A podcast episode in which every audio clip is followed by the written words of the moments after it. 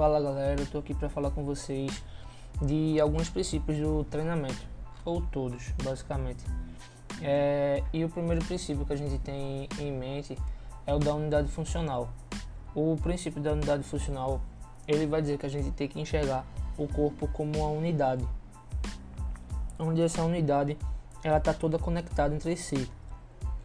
Em sua grande maioria, quando a gente aprende no colégio, faculdade ou algum outro lugar, é, a gente vê os sistemas é, de forma singular.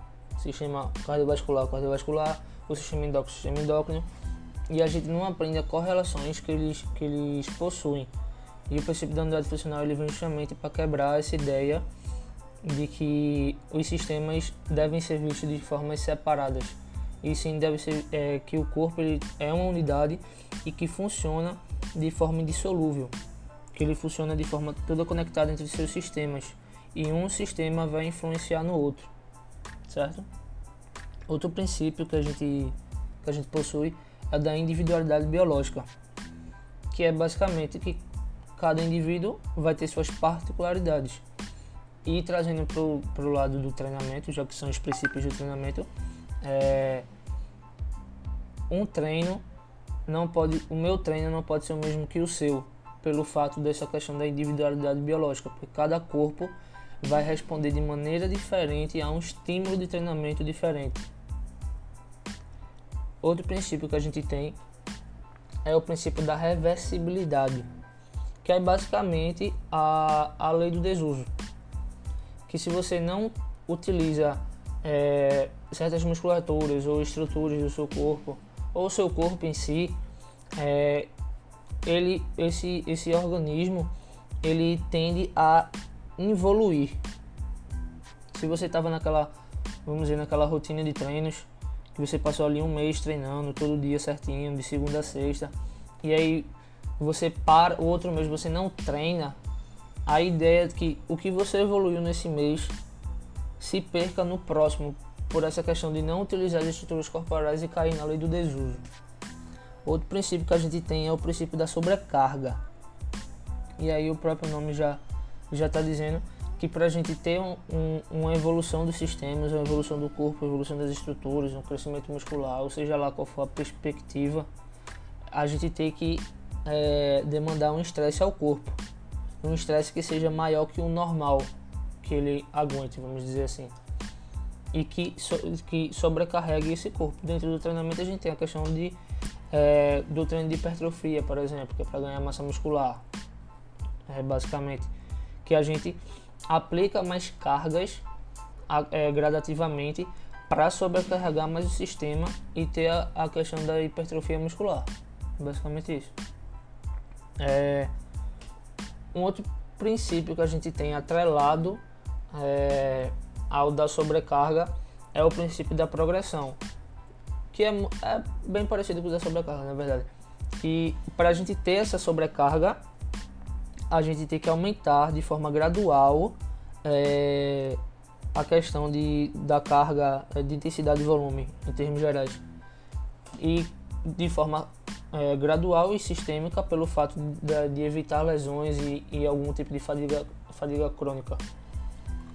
Outro princípio que a gente tem também é o princípio da continuidade que é justamente um princípio que envolve frequência de treinamento, que para o seu corpo evoluir à medida que você gera as sobrecargas e progressões nele, ele tem que passar pelo princípio da continuidade, que é a continuação dos treinos, a frequência de treinamento, o volume que você vai adquirir de treino, ou seja, é, quanto mais vezes você, vamos dizer, se tem sete dias na semana, é, quanto mais vezes você for na semana, e aí, claro, que de, de forma segura, e, é, respeitando os intervalos de descanso, é, a tendência é você evoluir. E se você diminui essa frequência, a tendência é que seu corpo não evolua. Outro princípio que a gente tem é o princípio da variabilidade, que é justamente a questão de que ele também é muito atrelado ao, ao, ao princípio da progressão da sobrecarga. Todos os princípios estão conectados entre si, querendo ou não. E esse princípio da variabilidade, ele fala que a gente tem que estar tá variando a intensidade é, do treino, o volume de treino, a duração do treino, o estilo do treino, tudo que mexe ali com a questão do treino, tipos de série, é, tudo isso para ter uma variação de estímulos.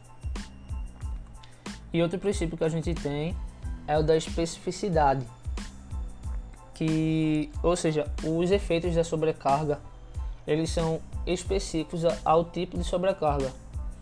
Ou seja, por exemplo, é, se você está treinando para arremessar um peso, você vai treinar arremessando esse peso ou fazer movimentos de treinamento similares ao de arremessar esse peso para você adquirir especificidade no treinamento. Não tem lógica você, por exemplo, tá com o objetivo de ganhar massa muscular e fazer um treino de corrida, por exemplo. Óbvio que o treino de corrida vai ter é, seus benefícios e, e vai ser muito bom para a parte cardiológica do, do treinamento do, do indivíduo, mas não é algo que é específico para o objetivo ou necessidade do indivíduo, entende?